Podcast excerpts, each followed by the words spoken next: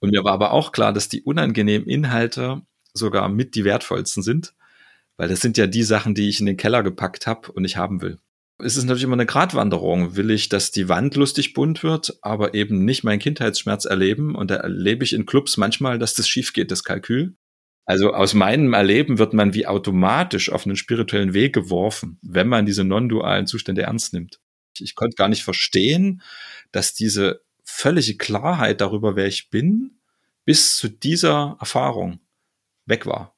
Also einfach dieser Umstand, dass wir symbiotisch eingepflanzt sind in eine Erde, die lebt, die mit uns atmet, die dieselbe Energie wie wir hat, das wird ganz vielen Menschen bewusst.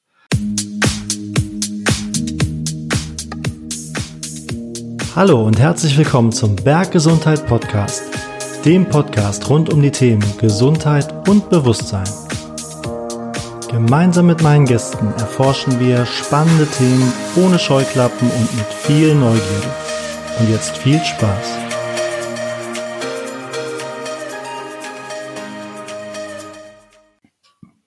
Hallo und herzlich willkommen, Joe Schraube hier auf dem Podcast Berggesundheit.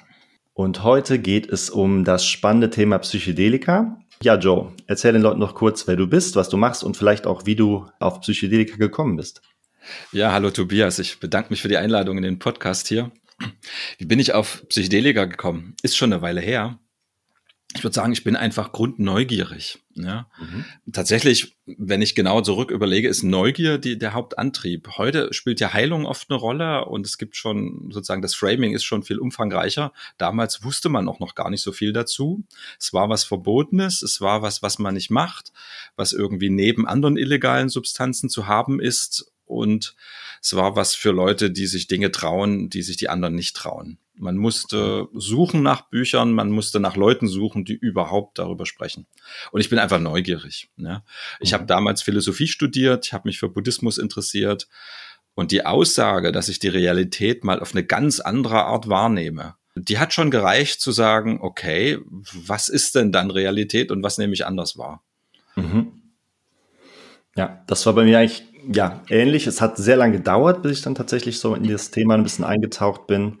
Aber ähm, also von, von Ayahuasca und DMT hatte ich, glaube ich, vor 15 Jahren oder so schon das erste Mal gehört und dachte so, irgendwann im Leben probierst du das vielleicht auch mal aus. Ja, hat dann sehr lange gegärt und dann um die 40 äh, ist ja so eine Zeit, wo man viel ausprobiert.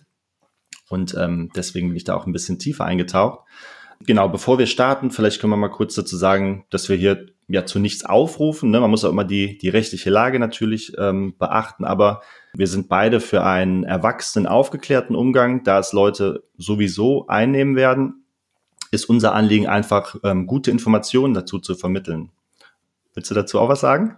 Ja, dem schließe ich mich gerne an und dieses äh, nicht aufrufen zu Dingen würde ich jetzt nicht nur aus juristischen Gründen machen, da sie ja noch ähm, die meisten Psychedelika zumindest bei uns verboten sind, sondern tatsächlich auch, ich sage jetzt mal ernst gemeint, nicht nur als juristischer Schutz. Ich mhm. glaube, es werden uns ein paar Menschen zuhören, für die Psychedelika zumindest im Moment keine gute Wahl sind. Ja. Mhm. Und wenn du dich gerade fragst, ob du das vielleicht bist, da sage ich den Leuten immer, naja, wenn dein Leben eh sehr instabil ist, wenn du gerade eine Krise durchlebst oder sich Dinge ganz stark verändern, Psychedelika verändern halt auch ganz stark und lösen Grenzen eher auf. Und manchmal braucht es im Leben eher Stabilität, als noch mehr Grenzen wegzuspringen. Mhm. Und da sollte jeder erstmal hinspüren, ob das für ihn jetzt gerade im Moment das Richtige ist. Mhm. Das ist ähm, ein guter Hinweis, finde ich auch. Von daher immer verantwortungsvoll bleiben und auch die Regeln von Set und Setting, die ja ganz wichtig sind. Aber lass uns dann nachher nochmal drauf zu sprechen kommen.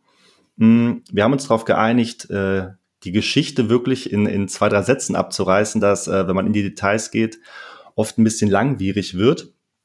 Aber ähm, ja, vielleicht kann man mal so ein bisschen das so kurz abreißen, dass im Prinzip oder sehr wahrscheinlich ist, dass psychedelische Substanzen in der Entwicklungsgeschichte der Menschheit ähm, sehr lange und wahrscheinlich auch eine sehr große Rolle gespielt haben. Es gibt ja sogar sowas wie die äh, Stoned Ape Theory, ja, das wirklich, das auch maßgeblich für die Entwicklung verantwortlich gewesen sein könnte, finde ich eine ganz spannende Theorie. Aber auch im antiken Griechenland, in Ägypten gibt es Hinweise darauf, dass die Menschen sich bewusst in Rauschzustände begeben haben und da ähm, sich mit ähm, ja, höheren Dimensionen verbunden haben, Erkenntnisse gewonnen haben. Das ist so der, ja, historische Kontext, dann kommen wir natürlich zum zu der Hippie-Zeit, ne, wo ähm, sich die Psychedelika ja Bahn in den Mainstream gebrochen haben, gefolgt vom War on Drugs durch die ähm, ja durch den amerikanischen Präsidenten äh, verhängt quasi äh, wurden dann auch alle Studien, die ähm, aufgenommen wurden, die sehr vielversprechend waren, wurden dann auf Eis gelegt und wir sind in ja ein praktisch totales Verbot gekommen. Die aktuellen Entwicklungen sind aber sehr spannend. Äh, vielleicht kannst du dazu ein bisschen was sagen. An welchem Punkt befinden wir uns gerade, Joe? Ich mag, wenn du magst, auch noch mal ganz kurz ein paar Dinge hm. kommentieren, die du von der ja, Geschichte, Geschichte gerade genannt hast. Ja. Du bist ja eingestiegen mit der Idee oder der These, die es wirklich im akademischen Raum gibt, hm. dass die Psychedelika überhaupt der Startimpuls für Menschsein oder Kultur bedeutet haben. Ne? Mhm. Und ich habe das am Anfang sehr skeptisch gelesen. Ja, ich habe durchaus eine gesunde Ladung Skepsis in meinem System. Wenn ich eine schillernde Theorie höre, lese ich die erstmal, aber finde die nicht unbedingt wahr. Mhm. Und ich finde, Psychonauten neigen besonders dazu, schillernde Theorien zu entwerfen. Deswegen habe ich die ersten Jahre das eher so als als Entertainment gelesen. Ja? Mhm als ich das zum ersten Mal eine Doku gesehen habe, dass Tiere sich unter einem Affenbrotbaum versammeln und dort die gegorenen Früchte essen und gemeinsam trippen, hat es wirklich in dem Moment angefangen zu arbeiten, naja, ähm, was ist denn, wenn das doch stimmt? Was ist denn, mhm. wenn Psychedelika für ähm, hochkomplexe Tiere der Moment waren, dass die gesagt haben, sag mal, wieso ist denn jetzt plötzlich äh, ein Schillern um die Pflanzen? Und wenn ich das nicht esse, nicht. Und also so, ja, ich finde es inzwischen doch eine ernstzunehmendere Theorie, mhm. dass Psychedelika vielleicht sogar so eine Art Booster waren, aus der Normalität des Tierreichs irgendwie rauszugehen. Mhm was wir ordentlich gemacht haben. Nicht erfolgreich, wie man aktuell gerade sieht in vielen Belangen, aber irgendwie haben wir halt ganz schön angefangen, Realität zu hinterfragen und mhm. damit rum zu experimentieren. Also auf jeden Fall, kurz und knapp gesagt, die Geschichte ist so alt wie die Menschheit. Mhm. Und das jetzt geschichtlich wirklich anzureißen, würde uns wahrscheinlich wirklich die, die Podcast-Zeit dann schon voll nehmen. Aber ich mhm. finde es faszinierend, dass jetzt junge Leute ins psychedelische Feld kommen wo ich, wenn ich so Namen nenne, die bisher völlig selbstverständlich waren, also wie in der linken Marx oder so, da würde man jetzt nicht sagen, ach sag mal, hast du schon von dem gehört, ja? Mhm. So ist, sagen wir mal, Stanislav Grof ein Name, der war bisher einfach, den musste man nicht erklären. Das war so der, der Old Father of Psychedelic Research. Mhm. Ja, der Mann hat mit tausenden Leuten legal LSD-Therapie gemacht, mhm. hat einen Klassiker geschrieben, LSD-Psychotherapie, bis es dann eben verboten wurde und ist einfach auch ein ganz toller Mensch und eine schillernde Persönlichkeit mit ganz mhm. vielen Büchern und jahrelanger Vortragstätigkeit. Und jetzt kommen aber ganz junge Leute und ich finde es gut. Ich will, ja, die einfach ganz frisch starten und die sich vielleicht jetzt auch fragen, ja, was ist die Geschichte? Interessiert mich die überhaupt und wie geht's mhm. nach vorn? Ja. ja. Insofern würde ich sagen, ein paar Leute sind echt spannend. Guckt euch die an, pickt euch die raus. Ja. Und für die Gruppeorientierung kann man sagen, Psychedelika haben nicht in den 50ern angefangen. Für mich selber überraschend gab es in den 20er Jahren in mhm. Europa schon eine Hochzeit des Mescalin. Das mhm. ist aber so ein bisschen undercover gelaufen. Ja. Es hat nie große Probleme gegeben und es ist auch nicht so bekannt, aber es gibt eine Menge Literaten und Schriftsteller des Englands der 20er Jahre und es ist auch nach Deutschland geschwappt, die Mescalin und Absinth sehr gemocht haben. Mhm. Also es gibt durchaus eine ungebrochene Tradition so richtig laut und intensiv wurde es halt mit der Entdeckung des LSD, ja, nahezu zeitgleich mit der Atombombe. Albert Hoffmann, ne? Irgendwie genau. 1938, glaube ich. Mhm. Genau. Und dann schwappt das halt in den amerikanischen, äh, in die amerikanische Subkultur, geht eine bisschen verhängnisvolle Mischung ein mit der Antikriegsbewegung Vietnam mhm. und kommt dadurch in eine politische Dynamik, die vielleicht ganz anders gelaufen wäre, wenn es nicht gerade diese massiven Vietnam-Proteste gegeben hätte. Ne? Mhm. Man hätte sich auch vorstellen können, dass man Psychedelika als ein interessantes Tool, so wie wir das heute in der zweiten Renaissance versuchen, wahrnimmt. Mhm. Aber erstmal ist das quasi politisch in eine enorme Polarisierung gelaufen. Es wurde hart verboten, ähm, so krass kriminalisiert wie ein Stückchen Plutonium und andere Dinge, also völlig irrational, harte Strafen wurden drauf verhängt und das hat uns eigentlich die letzten Jahre gekostet und auch ein Stück meiner Biografie, das wieder gerade zu rücken. Und jetzt, wer jetzt sozusagen mit dem Thema neu konfrontiert wird oder sich dafür interessiert, der darf in eine Phase eintreten, in der Schluss mit Krimi ist und wir das Ganze rational und demnächst auch legal betrachten. Mhm. Ja, Das äh, hast du gut zusammengefasst. Genau, wir sind gerade an einem Punkt, wo mit verschiedenen Substanzen in klinischen Studien viel gemacht wird. Ähm, vielleicht kannst du uns da einen Überblick geben, welche Substanzen werden da erforscht und äh, was sind so die Use Cases, also in welchen Szenarien werden sie da angewendet? Da passiert gerade richtig viel und zwar so viel, dass ich sozusagen nicht mehr in den Details up to date bin. Aber wenn ich hier einen groben Überblick geben soll, mhm. dann wäre es gut, mal ähm, eine Organisation zu googeln, die man mit Maps abkürzt. Da hat man jahrelang Gelder gesammelt, im Wesentlichen aus dem Silicon Valley Sektor. Also ich glaube, wir haben einige über 20 Millionen Dollar Forschungsgelder eingesammelt, um mit einem sehr langen, mühsamen Weg durch die Instanzen es möglich zu machen, MDMA als Medikament zuzulassen. Ne? Mhm. Und heute geht das alles wahnsinnig schnell. Man müsste aber vielleicht noch mal, um Respekt, den den Respekt gebührt zu nennen, zu sagen, MAPS hat über 20 Jahre da einen ganz intensiven Kampf gekämpft, ja, indem sie einfach gesagt haben, wir lassen nicht locker, wir gehen zur FDA, wir erfüllen alle Bedingungen, wir werden einfach beweisen, dass das ein fantastisches Medikament ist für posttraumatische Belastungsstörung mhm. und das Ganze ist kurz vorm Durchbruch. Und mhm. jetzt am Ende sozusagen sind noch finanziell starke Akteure dazugekommen die die Dynamik jetzt unglaublich beschleunigen und sogar an Maps quasi vorbeisegeln. Ja, wir mhm. werden Psilocin überraschenderweise für mich eher schon als Medikament haben als MDMA. Das liegt an den Marktdynamiken. Ja. Aber um so die Geschichte zu nennen, ja, es gab sozusagen Leute, die, denen ging es wie mir, die haben persönlich davon profitiert, die haben eine innere Dankbarkeit dem Psychedelika überempfunden. Es mhm. ist dann nicht mehr so eine Begeisterung, die man in den ersten Wochen, Monaten, zwei Jahren hat, sondern irgendwann mündet es in so eine Dankbarkeit, die man gegenüber einem Yogalehrer hat oder vielleicht auch gegenüber einem Buch, was einem gesunde Ernährung beigebracht hat und man ist gesund geworden. Also man weiß mhm. einfach, es hat für mich funktioniert, es funktioniert für viele Leute, es ist unglaublich wirksam und wertvoll.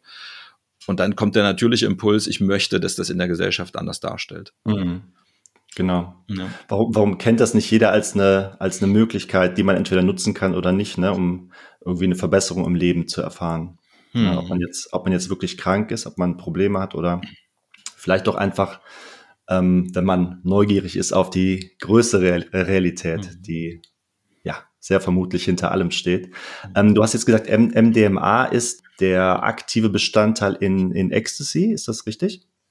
Genau, Ecstasy ist quasi ein Kunstwort, was in der mhm. Szene geprägt ist und es war üblich, auch dass die häufigste Beimischung war Koffein, aber mhm. es, es, konnte auch alles Mögliche mit reingemischt werden, so dass Ecstasy eher quasi ein Name für ein nicht ganz klares Gemisch ist und MDMA ist die ist die Substanz und das, was dann auch später das Medikament sein wird. Mhm. Und ja, man hat sich damals einfach unter dem Psychedelika das rausgenommen, wo man sich am sichersten war, mhm. dass es ein positives Ergebnis bringen wird. Ja, so eine mhm. Studien sind ja enorm teuer und es ist ein richtig langer Weg, wenn da nicht ein Pharmakonzern dahinter steckt, der mal eben 500, 800 Millionen investieren kann in die Entwicklung des Medikaments, ist es ja mhm. für nicht so ein Pharma-Riesen ein enormer Kraftaufwand. Und man hat sich das MDMA rausgesucht und ich glaube, ein ganz wesentlicher Schritt in der Legalisierung war, ähm, dass plötzlich das Pentagon auf der Seite der Psychedelika-Befürworter stand. Das war für mich so ein Tag, wo ich mhm. zum ersten Mal diese Meldung gesehen habe. Ich glaube, es war ein YouTube-Video, wo ich dachte, ähm, ich traue meinen Augen nicht, oder es ist ein Aprilscherz, dass so ein viel Sterne-General, also so ein klassischer mhm. Pentagon-Militär, anfing zu erzählen, dass sie finden, das soll vorbehaltslos untersucht werden und das könne irgendwie zum Nutzen sein. Und dann habe ich mir den Hintergrund erstmal von Leuten erklären lassen, dass es eben eine Studie gab, dass das Militär in den USA feststellt, dass äh, nach dem so und so viele Jahre nach dem Krieg irgendwie ein Drittel der Soldaten suizidal ist, mhm. ein Drittel obdachlos und das andere Drittel zwar noch lebt, nicht unter der Brücke ist, aber auch nicht wirklich einen guten Job kriegt. Ja. Also sie haben einfach verstanden, dass wenn sie junge Männer in den Krieg schicken und die einigermaßen googeln können, die wissen, dass sie nach 20 Jahren irgendwie kaputt sind. Ich mhm. drück's mal ein bisschen vereinfacht und flapsig aus, mhm. ja. Aber das, es war für die ein ernstes Problem. Also die machten das jetzt nicht aus Idealismus, sondern um überhaupt noch Männer davon zu überzeugen, zu kämpfen, mussten die denen auch wirklich Hilfe anbieten. Sie konnten sie sozusagen nicht einfach fallen lassen, wenn sie sagen, du, ich gehe in den Supermarkt, es raschelt und ich werf mich mhm. auf den Boden. Ja. ja. Und deswegen haben die gesagt, okay, aber Psychotherapie ist so teuer, das ruiniert uns wirtschaftlich. Und dann war das Argument, dass man das, und die Zahl war damals am Start, für ein Zehntel des Preises mit MDMA machen kann, für die einfach ein Argument. Und plötzlich kam ein Player mit an den Tisch, der gerade für die Konservativen irritierend war, weil es ja dieses Framing gibt, äh, lange Haare, Hippietum, LSD und MDMA. Ne? Und die Konservativen auch in den Staaten waren da schon mal aus Look in vielen Gründen dagegen. Mhm. Und als dann das Pentagon plötzlich mit am Start war, hatte ich den Eindruck, hat das so ein bisschen einen Gamechanger gebracht. So, es wurden plötzlich Leute überhaupt mal angesprochen zu sagen, okay, können wir mal rational hingucken. Mhm. Was, und, und dann ist einiges passiert. Was ich jetzt erzähle, ist alles schon eine Weile her. Aber man findet diese Videos noch. Ich finde die ganz berührend, wo so stiernackige Vietnam-Veteranen irgendwie Tränen ausbrechen und mhm. von ihrer MDMA-Therapie erzählen. Also ähm, gerade da ist es ja besonders nötig, wo die Traumatisierung am, am massivsten, am mhm. heftigsten zugeschlagen hat. Ne? Und da zeigt sich auch das enorme Potenzial dieser Substanz. Ja. Ja, war mir auch nur aus dem so Party-Kontext, ne, als man aufgewachsen ist, irgendwie so 80er, 90er äh, Partyszene war das so ein Begriff. Das macht auch ähm, was mit einem. Und da geht es, glaube ich, so um das Thema ähm, vollkommene Öffnung, ne? Ja, es führt in einen angstfreien Raum. Mhm. Ich würde so, wenn man es ein bisschen technisch beschreibt, würde ich sagen, so wie ich es erlebe, wird Angst mal für eine Weile chemisch verunmöglicht. Mhm. Und das Interessante dabei ist, dass das sehr radikal geschieht und dass wir so eine Art subtile Grundängste haben, die wir nicht merken. War so mein Erkenntnisgewinn. Also auch jetzt, während wir sprechen, würden wir eigentlich sagen, naja, ich habe keine Angst, weder vor dir noch vor dem Mikro noch vor der Situation. I feel fine. Aber das ist nicht so, weil wenn wir MDMA nehmen würden, würde sich nochmal was ändern und da würde man sehen, dass es immer noch so eine Art subtile Grundstruktur von sozialen Ängsten, von anderen Ängsten gibt. Und wenn die auch nochmal tiefenentspannt wären, so erlebe ich das, entsteht nochmal ein anderer Blick auf die Welt. Ja. Ja. Und im Falle, das war jetzt sozusagen die Beschreibung, ich sag mal, für Normalmenschen. Ne? Der therapeutische Use Case ist halt so, dass diese Menschen in eine Situation kommen, wo, weil die Ängste und die Widerstände so ein bisschen geschmolzen werden, sie liebevoll das betrachten können, was normalerweise unaushaltbar ist. Mhm. Und das ist unglaublich wertvoll. Ja. Also das, das posttraumatische Stresssyndrom entsteht, entsteht ja ähm, aus einem, einem, Trauma, was man erlebt hat, einer Situation, die man eben nicht verarbeiten konnte. Und das MDMA versetzt einen dann in die Lage, ähm, sich ja diese Szene nochmal zu vergegenwärtigen und nochmal zu durchleben, ne, wenn ich das richtig verstehe. Und das eben angstfrei, ne? Also mit diesem Vorschuss an, an Mut.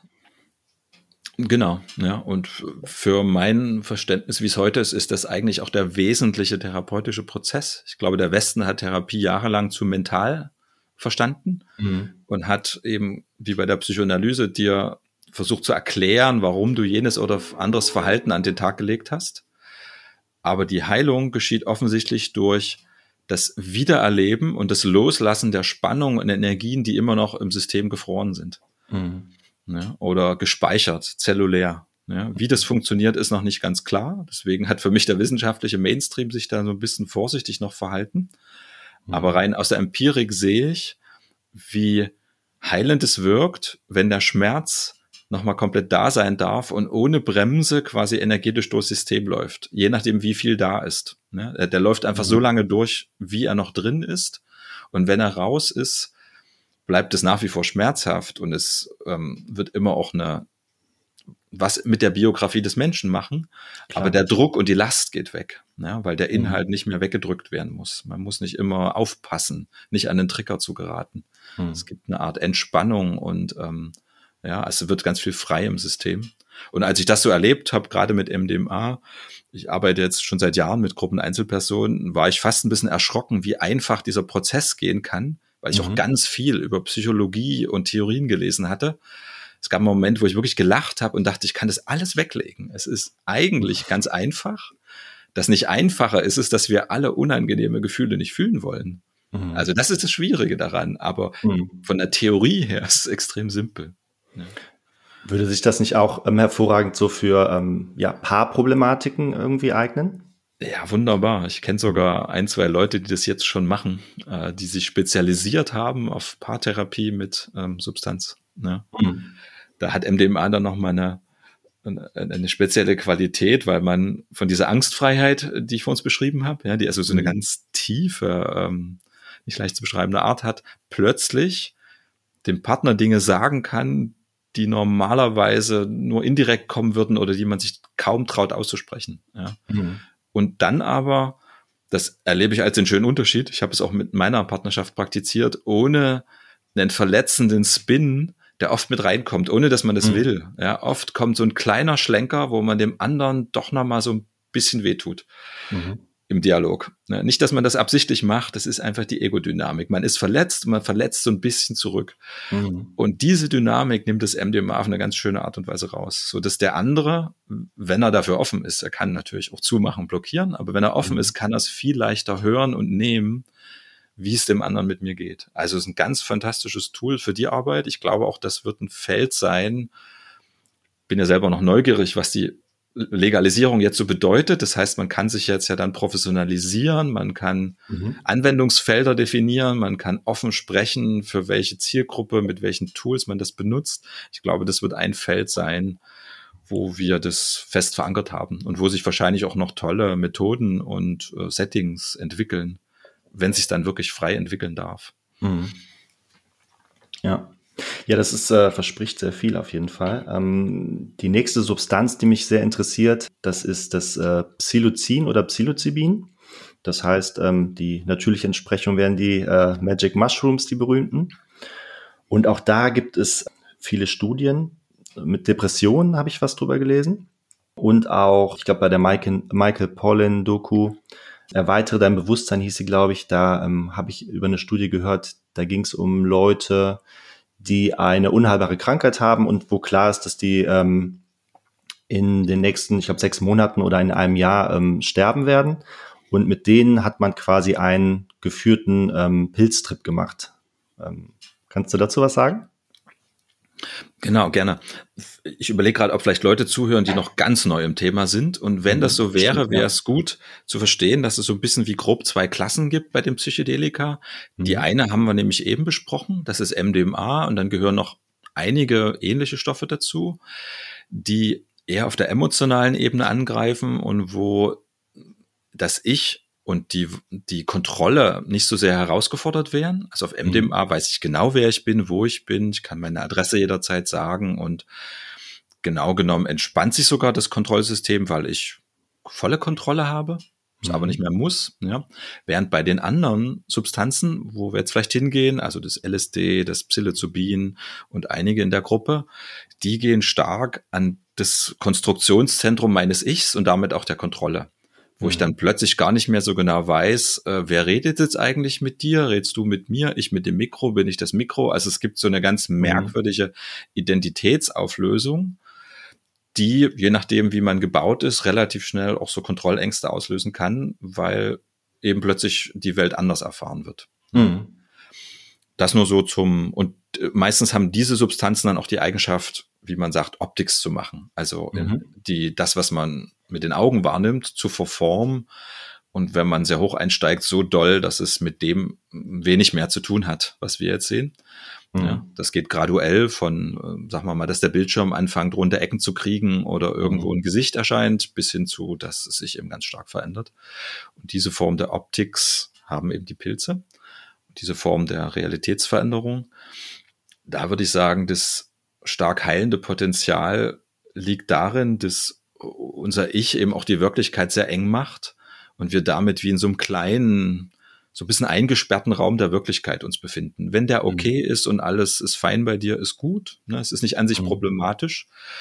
Aber wie in dem Fall von so depressiven Leuten gibt es ja offensichtlich ein Gefühl, hm, meistens ist eine Traumatisierung, die so schrecklich war, dass sie komplett weggeschoben wurde.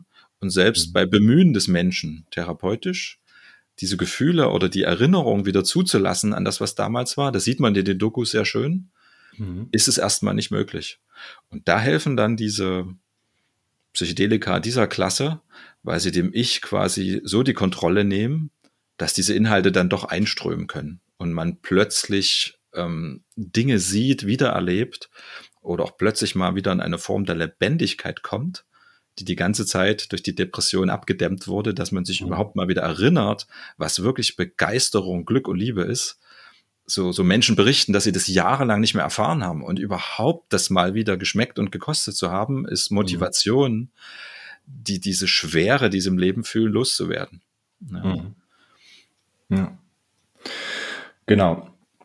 Und ähm, ja, vielleicht gehen wir mal so ein ja so ein Trip äh, tatsächlich so ein bisschen durch, da du es gerade schon angesprochen hast. Ne? Also visuell passiert da einiges. Also ich sag mal, ähm, so man fühlt sich so ein bisschen in so ein Van Gogh-Gemälde vielleicht versetzt. Ne? Irgendwie alles bewegt sich so ein bisschen, alles wabert ein bisschen.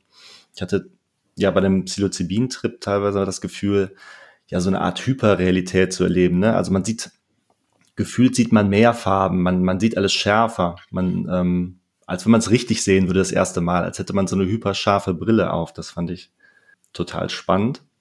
Hm, ja, das, was dann passiert ist, dass, dass äh, diese Stimme, die wir ständig hören, dieses ja, Default Mode Network nennt man das, glaube ich, nee, das Monkey Mind im Buddhismus, das geht so ein bisschen nach hinten. Das äh, tritt so ein bisschen nach hinten ab und das Unterbewusstsein meldet sich stärker. Das passiert schon bei geringen Dosierungen. Vielleicht ähm, kannst du dazu ein bisschen nochmal einführen. Wie wirken Psychedelika ist echt die Frage, die immer so ein bisschen bei mir erstmal so eine Blockade auslöst, weil es ist halt mhm. so ein krass großer Bereich, ja. Und ja. Ähm, wenn man sagt, ähm, eine schwache, mittlere und starke Dosierung, mhm. das ist schon eher beschreibbar, weil das eben ganz andere Mechanismen sind, die wirken. Und wenn man so sagt, stark und schwach, dann könnte man sagen, wenn ich eine kleine oder mittlere nehme, dann finde ich es besonders interessant, weil ich eben auch schon viel Achtsamkeitstraining hinter mir habe, mhm. mich in so Meditationsstates zu setzen und dann zu beobachten, was verändert sich gerade. Mhm. Es ist gar nicht so leicht, das zu benennen oder mitzukriegen, weil Psychedelika so was Merkwürdiges haben, was die verändern. Also wenn einfach nur die Füße warm würden oder so, könnte man das mhm. ja sehr klar beobachten und beschreiben. Aber so einfach ist es nicht. Und ähm, ich würde das so beschreiben, dass wenn, wenn man jetzt so einen Verstärker visualisiert, wird einfach an dem Lautstärkeregler gedreht. Also alles, was ich wahrnehme, wird intensiver. Mhm. Aber das hat damit zu tun, wo ich hingucke. Es ist nicht spezifisch jetzt auf meine Körpertemperatur oder auf die Optics oder auf das emotionale Erleben oder auch, ob ich mein Unbewusstes wahrnehmen kann. Also auch das Unbewusste wird quasi lauter. Auch die Farben, die ich sehe alles wird intensiver. Das ist so die Wahrnehmung, die ich aus meinem Erleben beschreiben würde. Hm. Und dann kann ich einen interessanten Punkt wahrnehmen. Wenn ich im mild dosiere, merke ich, wie mein Ich zu tun hat, das alles weiter zu kontrollieren und zu handeln. Mhm. Ja, ich kann wahrnehmen, dass äh, in mir so eine Art ähm, Firewall geschrieben ist oder so eine Art Filter, der sagt, das ist wichtig, das ist nicht wichtig. Du musst immer mal nachgucken, dass du auf dem Stuhl sitzt und genug isst oder so. Und dass aber dieser Filter, diese Software, diese Ich-Software quasi, die läuft so ein bisschen unter Stress gerät, weil sie mhm. plötzlich mit so vielen Informationen geflutet wird, das ist sie nicht gewöhnt. So, mhm. da, da kommt sie ein bisschen ins Rudern. Und dann kann ich richtig wahrnehmen, dass ab einer gewissen Intensitätsmenge diese Informationen, dieses System es nicht mehr schafft. Mhm. Dann so ein bisschen in Stress gerät. Und das ist, wenn ich Erfahrung begleite, kann man das sehr schön sehen bei den Leuten, dass sie gerade an diesem Punkt sind, wo das ich und das Kontrollzentrum mit aller Macht noch versucht, hier die Kontrolle zu halten, was ihnen dann schon oft sichtbar nicht mehr gelingt. Mhm. Ja, es gibt dann schon Teilausfälle in einigen Bereichen. Und das ist dann ein bisschen eine Typfrage, ob man dann das Grundvertrauen hat zu sagen, ich lasse das einfach los und begebe ja. mich mal in dieses chaotische Strömen von Sinneswahrnehmung, Eindrücken und Gefühlen. Mhm. Oder ob man durch die Biografie so geprägt ist, dass das mal sehr unangenehm war, loszulassen und man hatte sehr schwer, diesen Schritt zu machen und zu sagen, ne, dann gebe ich mich diesem bunten Gewaber eben, eben mal hin. Mhm. Ja, das kann man, das ist, hat jetzt nichts mit stark, schwach oder schön zu tun, das ist biografisch mhm. geprägt. So, ich war da eben sehr durch Neugier getrieben, deswegen mache ich dann eher den Sprung in das bedrohliche Unbekannte. Mhm andere Leute haben an der Stelle ein bisschen eine Schwierigkeit, wenn es also von leicht zu intensiv geht, wenn wir also über eine Erfahrung sprechen, die dann anfängt, dich richtig aus dem Weg zu nehmen. Ja. Und ja, das ist wahrscheinlich auch der Grund für viele oder vielleicht sogar für alle Bad Trips eben, ne, dass man versucht, die Kontrolle zu behalten und ähm, das, was passiert, eben immer einordnen muss ne, und ganz logisch dabei bleibt und eben nicht einfach mitfließen kann mit der Erfahrung ne, und einfach mal beobachtet, was da so alles äh, kommt. Genau, Bad ist ein interessanter Begriff, weil ich den quasi nie hatte. Ich hatte aber von Anfang an, also ich habe sehr viel Groff gelesen, bevor ich angefangen habe zu trippen. Das hat dann nochmal bedeutet, dass ich nochmal ein paar Jahre gewartet habe, weil durch die Lektüre von Stanislav Groff mir klar war, wie intensiv das ist und auch wie, ich sage jetzt mal, unangenehm es werden kann. Mhm. Und mir war aber auch klar, dass die unangenehmen Inhalte sogar mit die wertvollsten sind, weil das sind ja die Sachen, die ich in den Keller gepackt habe und ich haben will. Mhm. Wenn man das Mindset hat, dass es unangenehm werden darf und man hat eine gute Begleitung, gibt es eigentlich keine Horrortrips. Im Gegenteil. Mhm. Du freust dich fast ein bisschen darüber, dass jetzt was Schreckliches hochkommt, weil deswegen machst du es ja. Viele Leute machen es natürlich aus einem hedonistischen Kontext. Es sind sogar im Moment noch die meisten Anwender von Psychedelika, wenn wir einfach über Menge reden. Ja. Mhm. Und da ist es natürlich immer eine Gratwanderung. Will ich, dass die Wand lustig bunt wird, aber eben nicht meinen Kindheitsschmerz erleben? Und da erlebe ich in Clubs manchmal, dass das schief geht, das Kalkül. Mhm. Und dass sie eigentlich mitten in einer psychedelischen Erfahrung stecken, aber das drumherum überhaupt nicht passt. Mhm. Und sie das dann mit aller Kraft wegdrücken müssen. Und, und ja, da merke ich so, ja, Set und Setting hat irgendwie nicht geklappt. Genau, es ist ja der perfekte Aufhänger jetzt, um, um so ein paar Set- und Setting-Regeln vielleicht, ne, die man beachten kann. Ähm vielleicht hier einzuführen? Ja, das ist so ein Begriff, der, weiß gar nicht, wer ihn geprägt hat, ob das auch Stan Groff war, ich glaube schon. Ja, dass man bei Psychedelika also über das Innere, über die innere Situation nachdenkt oder guckt, wie bin ich gerade drauf? Das habe ich ja ganz am Anfang mal angesprochen. Zerlegt sich gerade alles in mir. Ich habe mich gerade getrennt und ich habe Stress mit meinen Eltern und übrigens werde ich meinen Job wahrscheinlich verlieren. Ja, das wäre so die, die innere Verfasstheit da mhm. kann das Außen perfekt sein, wie es will. Ich muss wissen, okay, ich komme gerade, ich habe gerade ganz viele Baustellen. Kann man vielleicht auch Psychedelika nehmen, aber es muss sehr gut überlegt sein und auch welche mhm. Substanz. Und das Außen bedeutet eben, wie sieht denn das Außen aus? Ja, ist es ein Club mit Lärm und ich kenne kaum jemand?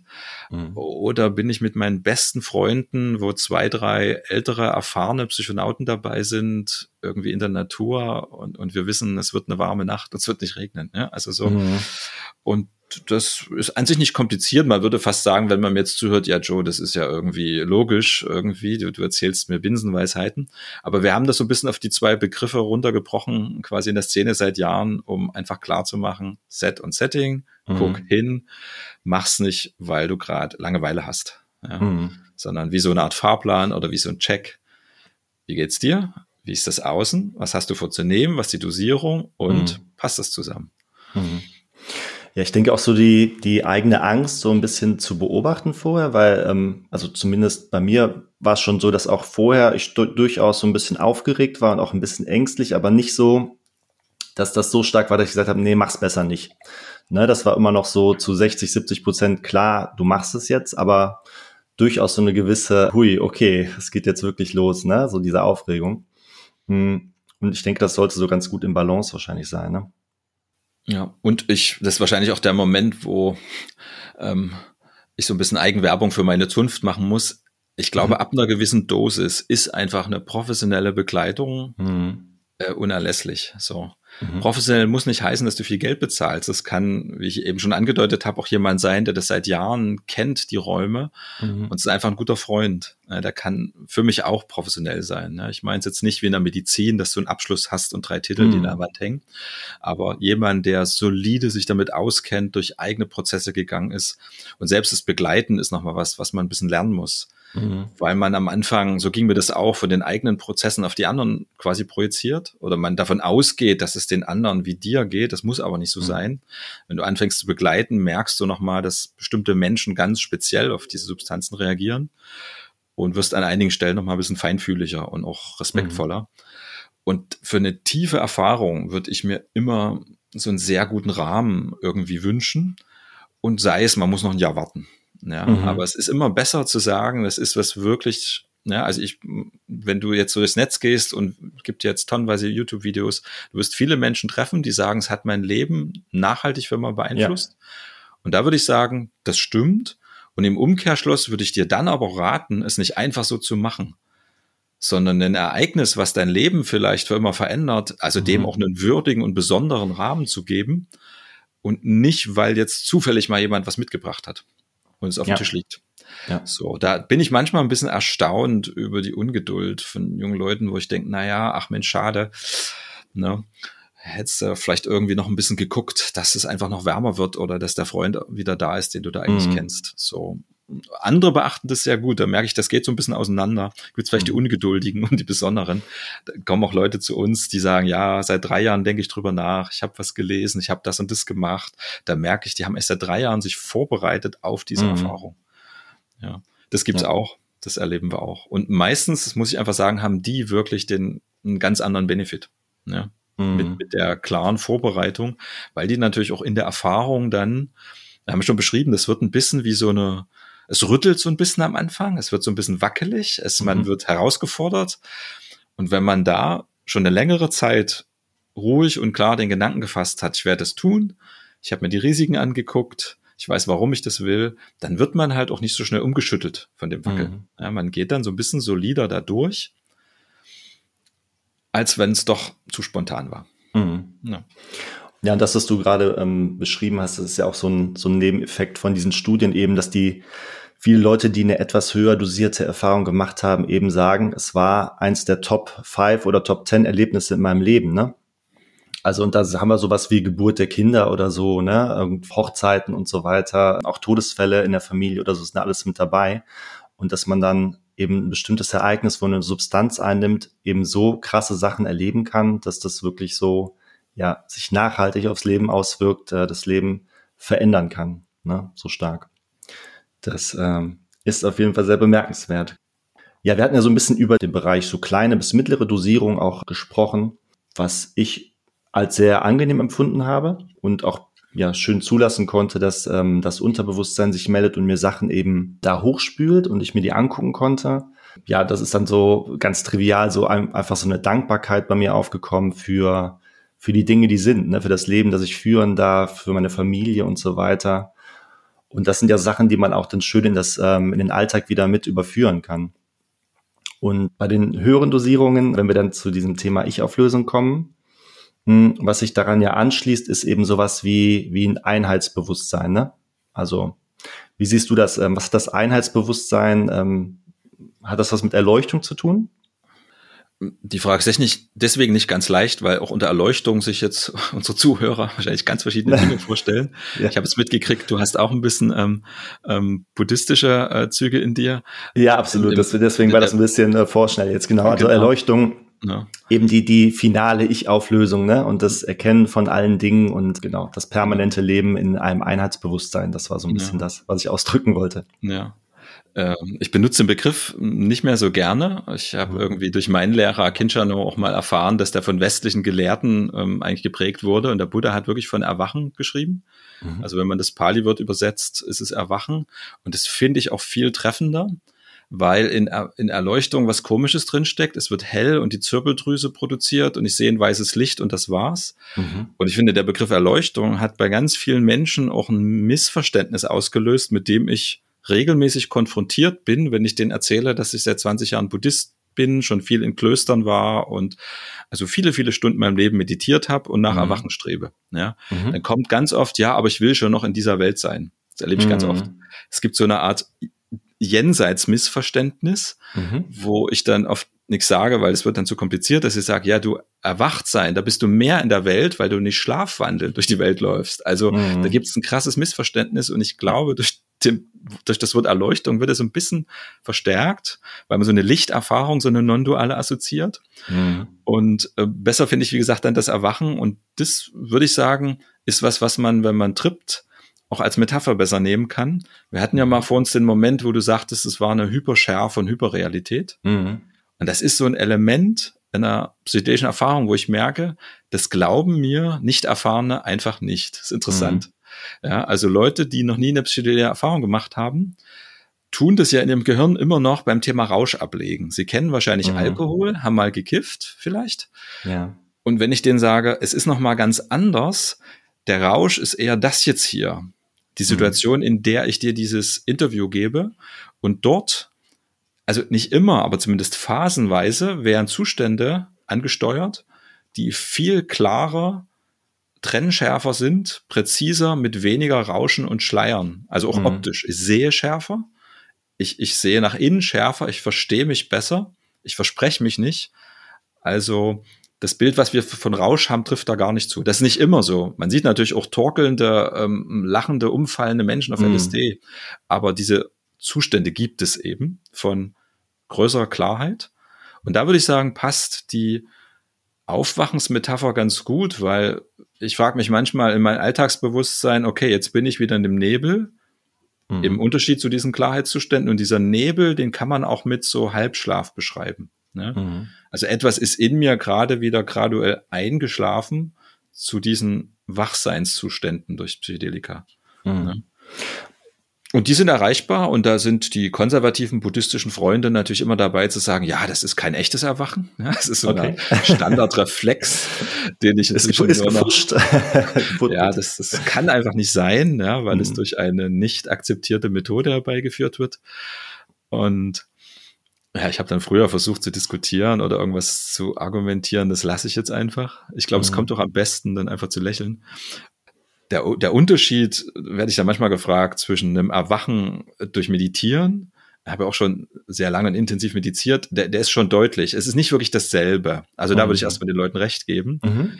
weil in einem langen Sitzen eine enorme Stille und Beruhigung des Geistes eintritt, die auch selbst verursacht ist. Also ich weiß, wie das geht, weil ich es tue. Ja, ich richte mhm. meinen Geist mit Achtsamkeit auf einen Punkt und lass alles andere los, so lange, bis es ganz klar und still wird. Und dieser Zustand ist auch wirklich anders als eine hochdosierte LSD-Erfahrung, in der ich mal in die Klarheit rutsche. Mhm. Ja, da gibt es einen Unterschied gewissermaßen, wie es der Raum anfühlt, weil der eine es selbst verursacht, sozusagen, und klar ja. und still. Der andere ist sozusagen eher der Zusammenbruch der Ego-Struktur Mhm. Und wenn man Glück hat und karmisch irgendwie die Merits eingesammelt hat, landet man auch in einer stillen Einheitserfahrung, mhm. die, sagen wir mal, punktuell sich für eine kurze Zeit sehr ähnlich anfühlen kann. Aber so, wenn ich mich sozusagen in der Einheitserfahrung umgucke, die Wände sind schon wieder anders, mhm. weil ich sozusagen in diese Erfahrung hineingeplumpst bin. Ja, ich weiß auch gar nicht, wie ich da hingekommen bin und ich werde auch wieder rausplumpsen. Mhm. Also ja, es ist nicht dasselbe, aber die Non-Dualität, die da drin erfahren wird ja. und die Illusion, die zusammenbricht, ist genau die Illusion, die durchschaut wird, wenn man nur präzise genau auf die Ich-Konstruktion guckt. Also man mhm. kann es durch Meditation und durch tiefes Ergründen zerlegen, diese Illusion, mhm. in der die meisten Menschen sitzen. Und man kann sie zusammenbrechen lassen, mhm. temporär. Da ist für mich jetzt kein Widerspruch. Aber das diskutiere ich selten mit buddhistischen Kollegen, weil ja. solange sie es nicht probiert haben, ähm, macht es wenig Sinn. Aber ich habe jetzt, glaube ich, ja eher ein anderes Publikum und da, da sage ich ihm gerne, da ich beide Räume kenne, auch beide Verursachungen, mhm. würde ich sagen, der Zustand ist schon sehr ähnlich, aber fühlt sich nicht genau gleich an. Und mhm. vor allen Dingen ist der große Unterschied, dass bei der Substanz ich nicht weiß, wie ich da hingekommen bin. Mhm. Also ich krieg was geschenkt, aber ich kann das jetzt ja nicht ständig machen. Ich kann ja nicht LSD zum Frühstück nehmen, um ein wacherer Mensch zu sein. Also aus meinem Erleben wird man wie automatisch auf einen spirituellen Weg geworfen, wenn man diese non-dualen Zustände ernst nimmt. Hm. Weil es da eine Sehnsucht danach gibt. Es ist, ist nichts anziehender als diese Räume. Also hm. selbst alle lustvollen ähm, Erfahrungen, die die Welt im materiellen, also noch in der Dualität zu bieten hat, hm. sind nichts gegen sozusagen die Einheit meinem Erleben nach. Und mhm. dann gibt es einen unheimlich starken Zug danach. Und dieser Zug wird für mich dann aber nicht durch Psychedelika beantwortet, sondern durch eine Praxis, durch Lehrer, durch ein gesundes Leben, durch ein, Leben, das immer mehr zur Bewusstheit führt, was auch immer. Ne? Mhm. Aber das mündet dann in einer Lebenspraxis, so in mhm. meinem Erleben.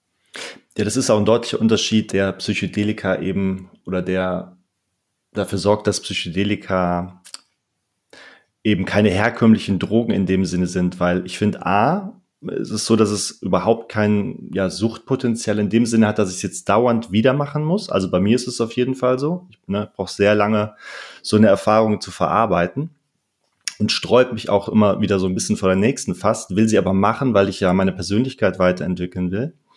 Ähm, und das andere, was so ein bisschen paradox ist, ist, ähm, du hast jetzt über die Auflösung von Dualität gesprochen, also diese Kontraste, die wir hier in der physischen Welt erleben, dieses hell-dunkel, heiß, kalt ähm, und so weiter, die eben unsere physische Welt ja aufbaut. Und wenn wir diese Substanzen hochdosiert nehmen, löst sich das alles auf. Und das ist eigentlich ein Zustand, der sich der Beschreibung durch Sprache so ein Stück weit entzieht. Oder wie siehst du das? Ja, ich glaube, das, das Interessantere bei non-dualen Zuständen ist, sich die Leute anzugucken und was es mit ihnen macht. Also daran würde ich quasi die Echtheit eher mhm. ähm, erkennen, wenn man so rangehen will. Ne? Mhm. Ähm, also ich finde es interessant, dass diese Leute mit Todesnaherfahrungen, das ist ja sozusagen schon sehr lange beforscht, untersucht werden. Mhm. Und auch diese skeptischen Wissenschaftler kommen nicht umhin zu sagen, die haben nachhaltig deutliche Veränderungen in ihrem Leben. Ne, die, die, die reduzieren das dann immer noch weg, ja, dass sie also irgendeinen Halbgehirntod äh, interpretieren mit Einheit und, und dann, aber sie sagen, ja, schön, wenn es wirkt, sie haben danach keine Angst mehr. Mhm. Das wäre quasi die wissenschaftlich äh, skeptische, reduktionistische Variante darauf. Mhm. Äh, meine ist eben eine, dass es irgendwie einen enormen Effekt hat für ein Leben, wenn man sich an die non-duale Seinsnatur äh, erinnert. Und wenn mhm. das was ich auch teilweise in Erfahrungen begleitet und erlebt habe, nicht vom Ego komplett weggeschoben wird. Also mhm. es gibt auch die Möglichkeit, oder ich habe das bei Menschen erlebt, dass sie in dieser non-dualen Einheit sind mhm. und am nächsten Tag wird es nicht erinnert. Also der Tripbericht wird genau dort ausgesetzt, wo diese 20 Minuten waren mhm. und es ist einfach weg. Und dann merke ich, ah, interessant, das ist zu gefährlich für das Ich. Also wenn ja. es zu stabil ist, das Ich, dann wird es einfach überschrieben ja. mit nichts. Also mit keine Ahnung, was da war. Mhm. oder mir war komisch oder so. Und ich denke so, mhm. krass. ja.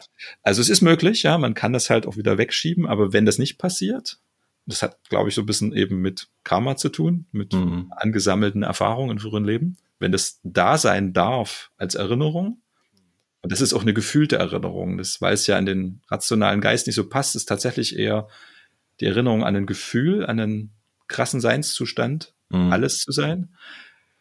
Also das, das ist schon eins der stärksten Medizinen, würde ich sagen. Ne? Weil ja. so diese Existenzangst, die Angst vom Sterben, die wir gerade in diesem ja. Corona-Wahnsinn extrem erlebt haben, komplett zerstört, weil ja. es in mir eine Vorfreude gibt auf diesen Einheitszustand. Mhm. Ich mag jetzt auch mein Leben, aber es, es gibt auch eine Vorfreude auf diesen Zustand. Exakt, ja. Und irgendwie, ich habe viele Leute haben auch das Gefühl, dass es nichts so total Fremdes ist, sondern dass da eben so ein ja so eine Art wie, wie, Wiedervereinigung, Wiedererleben, ne? Also irgendwo, dass die Seele das kennt, so nach dem Motto, ne? Diesen Zustand. Das war bei mir auch ganz stark und das hat mich am meisten überrascht, weil ich hatte ja drüber mhm. gelesen und war so ganz scharf drauf, das zu erleben. Ja, mhm. Ich war so wie, okay, ich bin bereit, die nächsten 20 Jahre zu meditieren. Ist mhm. aber ein Haufen Arbeit und ich könnte auch Geld verdienen in der Zeit. Lohnt sich das? Das war wirklich so ein Gedanke. Und dann stand da in den Büchern, naja, angeblich kann man da Erwachen erfahren kurzzeitig. Also hatte ich das recht straff von Anfang an darauf ausgerichtet. Ne? Mhm. Und das Überraschendste für mich war, dass es eine Erinnerung war und nicht was Neues. Ja. Ja. Und, und das Gefühl von Erinnerung war extrem intensiv. Also mhm. es, es, gab dann eher eine Verwunderung, dass ich das so komplett vergessen hatte. Ja. Ich, ich konnte ja. gar nicht verstehen, dass diese völlige Klarheit darüber, wer ich bin, bis zu dieser Erfahrung weg war. Ja. Ne? Ja, das kann ich, äh, kann ich bestätigen. Das war bei mir auch so. Also es ist tatsächlich so, dass die Erinnerung an diesen Zustand, es fällt, also mir fällt es schwer, die so wirklich mitzunehmen. Aber ähm, in manchen Momenten kommt es dann wieder auf, dass ich so denke, es war so das Erhabenste und gleichzeitig das Trivialste, was man sich vorstellen kann. Es war so, ach, das ist es. Krass. Ja. Mhm. Ne, da wusste ich es wieder so für eine Sekunde. genau. Und dann versucht das Ego schon wieder, das alles irgendwie einzuordnen, ne? So. Und fragt sich, wie es aus dem Trip rauskommt. Ist es jetzt erleuchtet oder nicht? Oder ähm, wie geht das jetzt hier alles weiter und so? Ja. ja. Aber ähm, weil, weil du Meditation angesprochen hast, ich meditiere auch schon viele Jahre tatsächlich, immer so konstant häufig. Aber ähm, auch die Erfahrungen Psychedelika haben da auch gewisse Dinge verändert, möchte ich mal sagen. Also ich komme viel schneller in Meditation als früher. Also das äh, das Monkey Mind gibt viel schneller Ruhe. Und ein anderer Effekt ist dieses, die Instanz des Beobachters, ne? also dieses klaren Bewusstseins, was im Prinzip die Möglichkeit hat, ähm, das zu beobachten, was eben das Ego tut, ne? Oder was das Ego möchte oder die Gedanken, die dann heraufziehen und wieder verschwinden. Dass da eben so ein bisschen ein Stück weit mehr Trennung entstanden ist. Also dieser Beobachter ist irgendwie präsenter geworden durch die Erfahrungen. Kannst du damit was anfangen? Absolut, ja. Es gibt eine Sache, auf die ich mich noch richtig freue. Ich habe ja jetzt 20 Jahre lang wirklich einen Großteil meiner, meiner Lebenszeit ausgegeben für diesen Prozess der Rehabilitierung von Psychedelika. Ich will ja. gar nicht nur Legalisierung sagen, weil mir ging es nicht nur darum, dass diese irrationalen Gesetze wegkommen, sondern mhm. dass die Wertschätzung dahin rutscht, wo sie hingehört. So, mhm. das passiert gerade.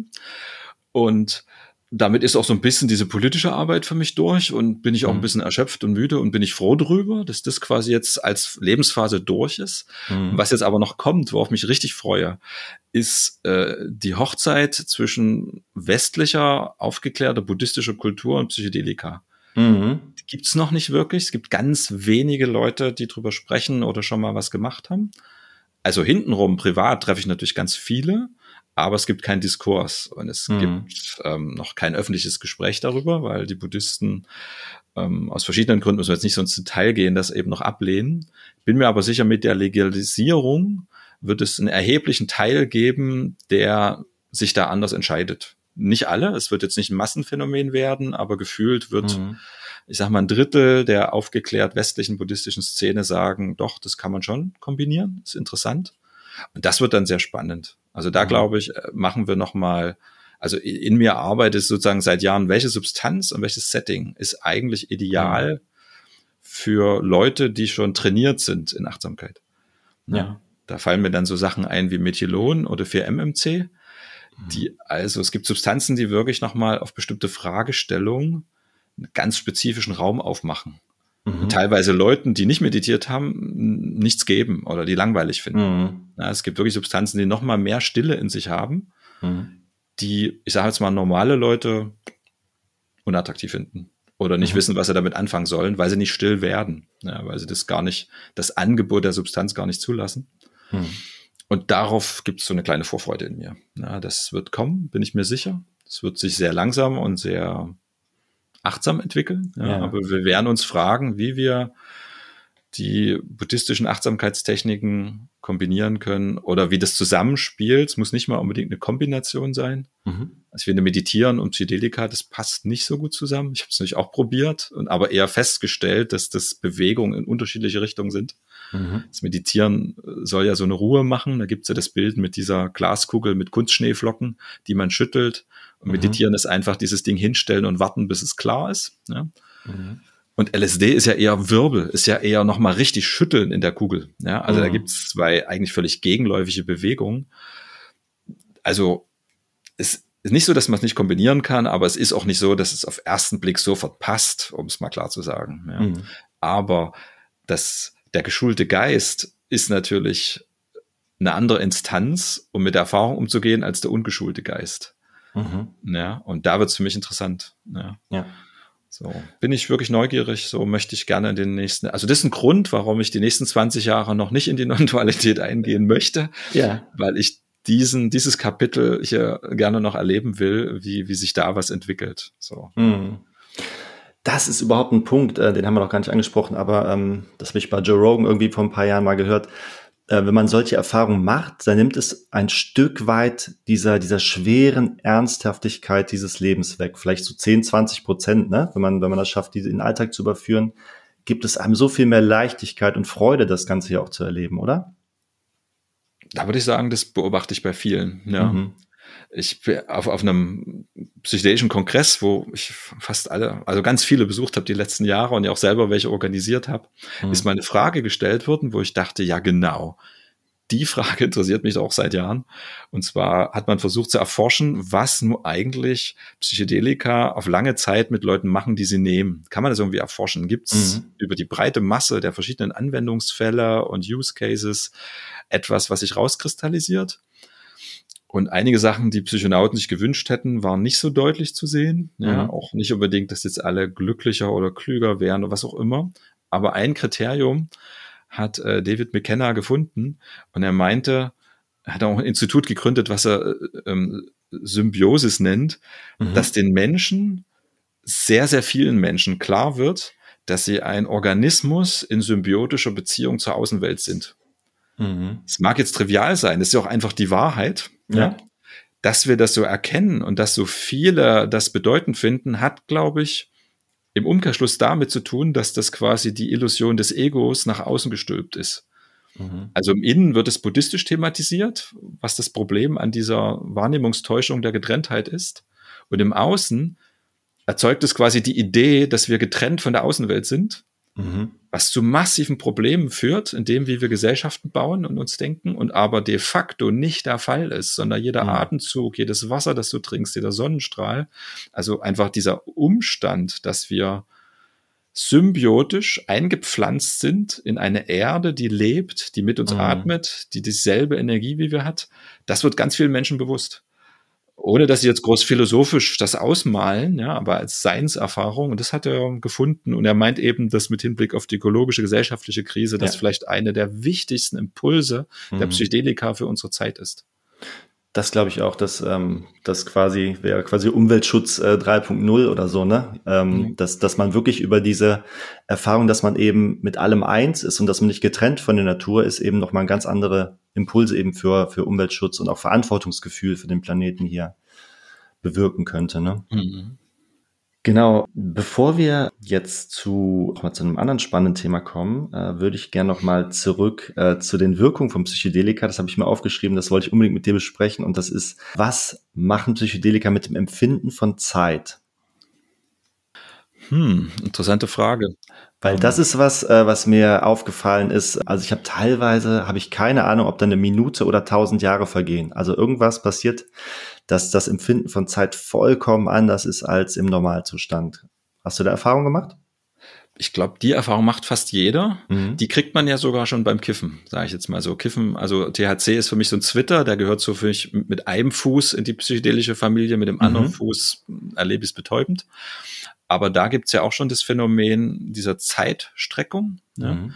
Und das Thema Zeit ist für mich, vielleicht weil ich mir so ein bisschen Philosophie gegönnt habe, ich leide dann oft unter so einer Unschärfe, wie, mhm. wie da geredet wird. Also oft äh, verbreiten Psychonauten sowas wie, ja, Zeit gibt's gar nicht. Mhm. Und ich merke dann, dass sie auf eine naive Art Zeit als Identität oder etwas denken. Ja.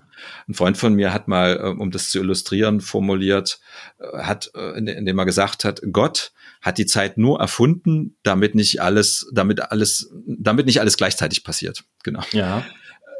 Schade. Macht Sinn. Jetzt war, das Zitat war ein bisschen verpatzt jetzt. Aber worum es mir geht, ist zu sagen, Zeit ist eigentlich nur der Umstand, dass die Dinge nacheinander geschehen. Also mhm. erst die Sexualität, die Befruchtung und dann das Kind und nicht umgekehrt. Ja. Ob man das jetzt als schnell oder langsam wahrnimmt, liegt im Auge des Betrachters. Und das nennen wir mhm. dann irgendwie Zeit, koppeln dieses Gefühl von, die haben schnell Sex oder langsam irgendwie ab und nennen das irgendwie.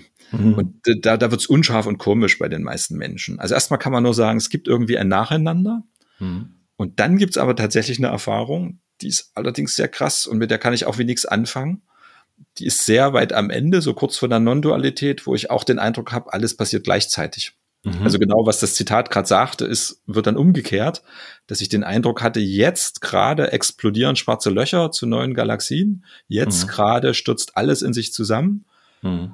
Und quasi, also Sexualität, Zeugung und Geburt ist gleichzeitig. Mhm. Und nach wie vor ist diese Erfahrung eine in mir, die ich abrufen kann und die mein Geist nicht verarbeiten kann. Mhm. Ich kann einfach nur konstatieren, rational, logisch kann ich nichts damit machen.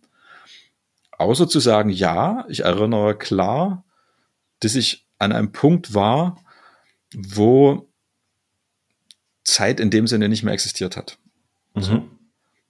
Versuche seit Jahren, äh, mir irgendwie einen Reim drauf zu machen, weil ich schon auch würde sagen, Kontrolle ist an der Stelle bei mir ein Thema, weil ich gerne kluge intellektuelle Konzepte habe, die möglichst mhm. elegant und umfassend die Wirklichkeit beschreiben. Ja, mochte Ken Wilber sehr mit seinen Ausführungen dazu. Und was jetzt aber diese krassen Phänomene angeht, so ein bisschen Teile der Parapsychologie, die man erleben kann und auch diese gravierenden Zeitphänomene, ähm, gibt es den einzigen Menschen, wo ich da so in die Nähe komme von vielleicht Erklärungen, ist jemand, der heißt Illobrand von Ludwiger und Burkhard hm. Heim. Mhm. Also ich glaube, dass wir in, in der Physik irgendwie nochmal einen Paradigmen-Shift brauchen. Mhm. Wenn der stattgefunden hat, können wir dann vielleicht auch physikalisch oder mit nüchterneren Worten, mit nicht spirituell religiösen, sondern mit nüchternen Worten beschreiben, dass das mhm. Bewusstsein auf eine Ebene sich verlagert, in der die Zeitdimension tatsächlich, soll ich jetzt sagen, nicht relevant, nicht wahrnehmbar, ein Stück weit auch ähm, überschritten wird. Aber da muss ich ehrlich sagen, fehlt mir noch eine Sprache. Ich will nicht stammeln oder Mist erzählen, deswegen bleibt es bei, noch bei dem Erfahrungsbericht. Ja. ja. Die werden ja auch als, als die beiden großen Täuscher im indischen Kontext, glaube ich, beschrieben, ne? Raum und Zeit. Mhm. Aber ähm, ja, so ein physikalisches Weltbild, ich glaube bei Illubrand von Ludwiger nennt das sechsdimensionales Weltbild, ne? Ja. Das ähm, wäre als Erklärungsmodell für solche Zustände auch mit Sicherheit ähm, interessant, definitiv. Mhm. Genau, Musik habe ich mir noch aufgeschrieben. Also Musik erlebt man vollkommen anders als äh, im Normalzustand, ist so meine Erfahrung, ja. Also man, man sieht dabei visuell Dinge, generell dieses äh, Syn Synästhesie, ne? Also dieses Verschmelzen von Sinnen finde ich immer ganz, ja, einen ganz schönen Effekt auch davon, ne? dass man wirklich einzelne ähm, Töne, die gespielt werden, eben fühlen kann, dass man dazu Muster sieht, die dazu passen, Strukturen sieht. Das äh, finde ich auch einen ganz, ja, wunderbar schönen Effekt eigentlich. Ja, geht mir auch so. Also die ersten Erfahrungen, die ich so hatte, hat noch sehr damit zu tun. Ja, dieses mhm. Musikerleben. Und haben bei mir auch, also der erste Effekt, nachdem ich dann noch gar nicht weitergegangen bin, war, und den finde ich auch ganz gut, den relativ viele machen können, auch wenn sie nicht ins High-Dosing gehen, dass ich mich dann gefragt habe, naja, wenn ich in einem Club stehe und Musik plötzlich so krass höre, mhm. also so dreidimensional, und wenn dann eine Stimme dazu kommt, die Emotionalität, die die Stimme ausdrückt, komplett fühle und mhm. auch verstehe, dass ja diese Stimme mir quasi nicht schöne Töne gibt, sondern quasi diese Emotion zum Fühlen anbietet. Ja, also mhm. eine Stimme hat immer eine Emotion, die mhm. transportiert wird. Das wird in meinem, wenn ich zu mental drauf bin, quasi ausgeblendet. Ja, mhm. Und in, in diesen Zuständen wird es ganz intensiv lesbar. Und dann habe ich mich gefragt, ob Leute wie DJs oder Leute, die Musik machen, vielleicht immer genau in diesem Zustand sind. Und habe festgestellt, mhm. das würden wir ja gar nicht rausfinden durch Sprache. Mhm. Ja, also die würden ja nicht sagen, du Joe, ich erlebe Musik viel intensiver wie du, sondern wir würden nicht merken, dass es intensiver ist. Also dieses quasi philosophische Problem ist mir dann gekommen und das hat mir gleich mal als erstes so eine Art Demut gegeben oder auch eine Neugier darauf, dass mir klar wurde, mir ist nicht klar, wie Menschen die Welt erleben. Mhm. Also ich krieg mit, wenn du einen Elefant siehst, wo ich keinen sehe. Mhm. Da kriegen wir es dann mit, wenn jemand anfängt zu halluzinieren. Ja, da offensichtlich komisch. unterschiedlich beschrieben ja? werden. Ne? Mhm. Genau. Äh, sozusagen beim Wahrnehmen harter Tatsachen. Aber mhm. bei der Intensitätsskala, mit der du fühlst, hörst und siehst, kriegen wir das nicht raus. Und ich mhm. vermute sehr, das hat mir dann so eben gerade, wenn ich Musik höre oder Kunst betrachte oder auch mich mit Künstlern unterhalte, ich habe die dann teilweise gefragt, so hast du dann auch manchmal, wenn du auf eine Wand guckst, dass die Strukturen anfangen zu morphen, sagte ja klar, das ist immer so. Ich sage, ach so krass. Ich sage, kannst du das jetzt machen? Kannst du an die Wand gucken? Und sagte ja. Krass. dachte ach so, okay. Mhm. Und da ist mir klar geworden, dass wir eben nicht so gleich sind. Und das ist erstmal eine schöne Erfahrung, weil das macht da dann auch wieder mehr Neugierde und auch mhm. mehr die Frage, wo bin ich denn eigentlich gerade in diesem Kontinuum? Und ich würde sagen, ich höre Musik viel intensiver jetzt, auch nüchtern und habe da eine eigene Kultur entwickelt, eben in diese Tiefe reinzugehen, die mir vor Psychedelika gar nicht klar war. Mhm. Ja. ja, das, das ist total spannend, finde ich auch. Ich habe mir noch das Thema ähm, Erkenntnisse aufgeschrieben. Also gibt es so, ich sag mal, hier oder da kann man sich auch eine Intention mit in so einen Trip reinnehmen. Und ähm, bei mir war das mal so, dass ich gesagt habe, ich ja möchte irgendwie verstehen, was Zeit ist. Und ähm, da kam dann lange nichts und irgendwann kam aber so eine sowas wie eine Antwort tatsächlich daraus. Und die Antwort war, äh, Zeit ist eine Funktion von Raum.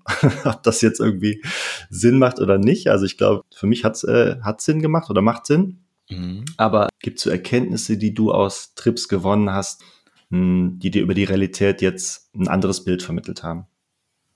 Ja, absolut ganz, ganz viele. Ich habe viel mit so Intention und Fragestellungen gearbeitet. Ich würde mhm. sagen, ich hatte in, in jungen Jahren einen sehr wissenschaftlichen Geist. Heute würde man mich vielleicht nicht mehr so wahrnehmen. Aber die klassische war, Psychonauten, ähm, ja. Äh, ja ich, ich war wirklich mit mit Forschung beschäftigt und mhm. ich habe auch mir, ich habe Experimente gemacht, ich habe mir Fragestellungen mit reingenommen, aufgeschrieben und also mehr als andere so in meinem Umfeld. Mhm. Und das ist eine, also das wird jeder merken, wie schwierig das ist, eine Intention mitzunehmen, weil das, wenn man in ich auflösende Räume geht, ja das Ich aufgelöst wird und damit auch die Fragestellung. Ne? Mhm. Äh, ich erinnere einmal, dass ich in einem Raum war oder in einem Raum, ist jetzt eine Art, das zu beschreiben, in einem Seinszustand, mhm. wo ich gefühlt hätte alle Antworten auf alle Fragen kriegen können aber die Fragen mhm. nicht mehr da waren. So. ähm, und ich die mich richtig geärgert liegt hab. vor dir, genau, aber du ja. weißt nicht mehr, was du willst von ihr. Und da dachte ich, das kann doch nicht sein. Der hatte doch Fragen, der Typ. Und dann gab es so wie ein Wesen oder wie ich habe wie, wie gelacht, dachte, ja, jetzt hau, hau eine raus und ich sag's dir. Ähm, ich glaube nicht, dass ich irgendwie gewusst hätte, wie viel Reissäcke in irgendeiner südvietnamesischen Stadt stehen oder so. also vielleicht gibt es da drin auch eine Hybris in dem. Gefühl. Mhm. Es gibt da noch mhm. immer wie so ein, äh, so ein Umklappen auf so eine skeptische Perspektive. Mhm. Ob das ein Gefühl von Allmacht ist vielleicht auch, was da drin steckt. Da kann ich mhm. auch Elemente drin sehen. Aber ich glaube, es gibt wirklich einen Raum, in dem viel mehr Antworten möglich sind. Der ist aber non-dual definiert und es ist nicht so einfach, Intentionen damit reinzunehmen. Ja. Und mit der Zeit habe ich immer mehr verstanden, was die Buddhisten eigentlich machen, wenn sie visualisieren. War übrigens eine Technik, die ich anfangs abgelehnt habe als ähm, mittelalterliche religiöse Sache. Ich hatte keine Lust, mir da einen goldenen Buddha vorzustellen. Und dann hat er mir auch noch gesagt, wie die Verzierungen sind und wie die Ecken und dass ich die, die Anzahl richtig visualisieren soll. Und das fand ich ja völlig ein Quatsch. Mhm. Für mich modernen Buddhisten äh, mit einem Lächeln beiseite zu legen. Aber nach 20 Jahren und, und, und der Tripperei kommt irgendwann, ach so, ähm, ich verstehe inzwischen Visualisation und einiges, was äh, gerade im Vajrayana gemacht wird, mhm. als eine Art Technik, eine Intention zu stabilisieren und sie in non-duale oder fast non-duale Räume mit zu transportieren. Mhm. Weil das eben nicht übers Ich geht, ne? Mhm. sondern über ein wiederholtes inneres Bekräftigen mit dazugepackten Emotionen. Mhm. Also du musst sozusagen diese Frage nach der Zeit, um jetzt mal sozusagen zu dir zu gehen, das hätte nicht funktioniert, wenn nicht eine Emotion dabei gewesen wäre, bin ich überzeugt. Also die mhm. Emotion des wirklich wissen wollens. Mhm. Ja? Wenn das nur aus dem Kopf kommt, so wie eine logische Spielerei, dann mhm. ist es relativ schnell weg in diesen Räumen. Ja. Wenn aber ein Gefühl dabei ist, hat das offensichtlich wie eine Art Trägerenergie, so würde ich es beschreiben, auf die ja. das wie offen modelliert wird. Und wenn dann ehrliches, tiefes Interesse da ist, was du, und das machen wir halt im Buddhismus, bekräftigst, also wiederholt praktizierst, dann kann diese Energie wie weiter fließen, auch wenn das Ich nicht mehr da ist und die Kontrolle. Und dann ist die Energie immer noch in dem Raum und sagt, äh, sag mal, by the way, was war jetzt nochmal Zeit? ja, weil einfach sozusagen wie in deinem Herzen so verankert war, dass es dann immer noch da war. Ja. Und so habe ich dann ein paar Fragen trainiert, tiefer zu verankern. Und es war teilweise erfolgreich, dass ich gemerkt habe, okay, mit einer bestimmten Technik kann mhm. ich in diesen, sagen wir mal, Hyperraum Fragestellungen mitnehmen, die sonst äh, immer wieder entgleiten. Ja. Mhm. Das ist auch vielleicht, also ich habe da auch so äh, in den Waldboden reingeguckt und habe da auch irgendwie so die die Atome irgendwie rumsausen sehen und so. Also Sachen, wo man eigentlich sagt, das gibt, das gibt's doch gar nicht, ne? Das ist doch eigentlich unmöglich. Und da habe ich mir auch gedacht, für so ja theoretische Physiker oder so wäre das vielleicht spannend eben, ne? Wenn die lernen würden, eine Technik, in der die Fragestellungen in solchen Zuständen bearbeiten können, dass da wirklich große, ja, vielleicht auch Erkenntnisgewinne drin schlummern könnten, ne? Ja, absolut. Es ist ja auch schon passiert. Es gibt ja ich habe es jetzt nicht alles so im Detail auf Tasche, will nichts Falsches sagen, aber glaube ich mindestens zwei Nobelpreise, die ähm, dann posthum uns erzählt wurden, dass sie auf Psychedelika beruhen. Mhm. Äh, irgendwie die Doppelhelix wird immer genannt und es gab auch ah, mal irgendeinen ja, Kernphysiker, der irgendwas gesehen hat. Mhm. Und ähm, ich würde sagen, das wird eh häufiger gemacht, als wir denken. Mhm. So, ich finde, so ein hyperintellektueller Mann ist so eine Art Menschengruppe, die gelegentlich bei uns aufschlagen. Es gibt so verschiedene Typologien, finde ich. Mhm. Und die eine ist so völlig ähm, sozusagen, ich sage dann immer, die haben eine, haben eine andere Hardware. Mhm. Also Leute, die mit ein paar mehr Rechenkernen ausgerüstet sind, dafür kaum den Körper haben und fühlen. Ja. Bei denen bin ich oft ein bisschen vorsichtig und manchmal gibt's aber Varianten von, von, von so einer Persönlichkeit, wo ich merke, ja, die profitieren relativ schnell davon, mhm. weil die sofort mit einem ganz schnellen, scharfen Geist quasi in diesen Raum gehen und dort auch arbeiten können. Ne? Mhm. und von dort auch wirklich ähm, Wissen und Inspiration und ähm, Einsichten haben können. Ne? Mhm. Ich glaube, das wird sich ähnlich wie das, was sich mit Buddhismus und Psychedelika beschrieben hat, wird es, wenn die ja. Legalisierung mal durch ist, da wird dann noch so ein Hype geben, vielleicht auch ein paar Unfälle. Man muss mal gucken, das ist ja ein bisschen wie so eine Welle, so eine kulturelle Veränderung, mhm. wenn sich auch die Welle gelegt hat, ja, wenn es sozusagen wie ja. normal geworden ist. So, so wie Yoga jetzt irgendwie zum Westen gehört. Ja, es mhm. gibt jetzt irgendwie Sparkasse Sachsen druckt da irgendwie so eine Yoga-Frau, weil das irgendwie für gesundes, achtsames Leben jetzt gilt. Das ist für mich so ein Beweis, wenn es hier dann weiß man, man ist im Mainstream angekommen, ja. Dann ist es im Mainstream, es ist normal, es ist akzeptiert und integriert. Ich sag mal, wenn Psychedelika dieses unaufgeregte Level erreicht haben, dann werden wir in den Bereichen, glaube ich, so einfach ausgefeilte Anwendungsfälle haben, mhm. wo Leute bewusst in so ein No-Mind-State gehen, um Inspirationen zu bekommen zu Fragestellungen, an denen sie nicht weiterkommen mit mhm. Rechnen und Nachdenken. Eigentlich spannt es jetzt schon wunderbar den Bogen für meine letzte Frage, aber ähm, ich habe mir noch eine davor aufgeschrieben und das ist, man hört ab und zu mal so dieses, ähm, ja, ich würde dir was nehmen, aber das muss natürlich sein. Ne? Und da gibt es ja so ein bisschen dieses vielleicht gefühlte, diese gefühlten Kontrast zwischen ähm, natürlichen Psychedelika und den, den Chemical Drugs, die im Labor entwickelten. Vielleicht hast du da irgendwie eine Einstellung zu? Da hat sich sogar meine Einstellung geändert. Äh, ich habe die ersten Jahre, weil ich selber, das ist nur einfach biografisch bedingt, mit LSD sehr viel gearbeitet habe. Muss ja jetzt nicht die beste Substanz sein, sie war einfach verfügbar für mich und ich hatte die Leute, die damit arbeiten konnten und mich professionell gesittet haben in, in Gruppenerfahrung, mhm. mehrfach über Jahre. Deswegen bin ich der Substanz sehr verpflichtet, logisch. Ja, es ist wie so eine Art innerer Lehre und die ist nun mal leider im Wesentlichen, Wesentlichen synthetisch, äh, wenn man die versucht, da irgendwie aus dem, aus dem Pilz am Korn zu irgendwie zu sich mhm. zu nehmen, da sind zu viele andere Toxide drin, das klappt mhm. nicht so mhm. richtig. Also Mutterkorn ist, ähm, ist die ursprüngliche. Genau, also Mutterkorn mhm. zu essen, das ähm, ist nicht anzuraten. Okay, also ich bin sozusagen mit einer rein synthetischen Substanz groß geworden und habe ganz viele Menschen erlebt, die eben das so sehen, wie du es ein bisschen andeutest, die sagen, ja, Psychedelika, aber niemals würde ich irgendwas Synthetisches nehmen. Mhm. Was in mir immer so ein kurzes Stocken ausgelöst hat. Ja, so, ja, ach so, okay. Aber seitdem wir jetzt Gruppen machen seit Jahren, sind wir da einfach sehr werkzeugpluralistisch, weil wir eher einen buddhistischen Fokus haben, wo wir sagen, wir stellen eigentlich die Werkzeuge nicht auf den Altar, sondern die Erfahrung und deine Entwicklung.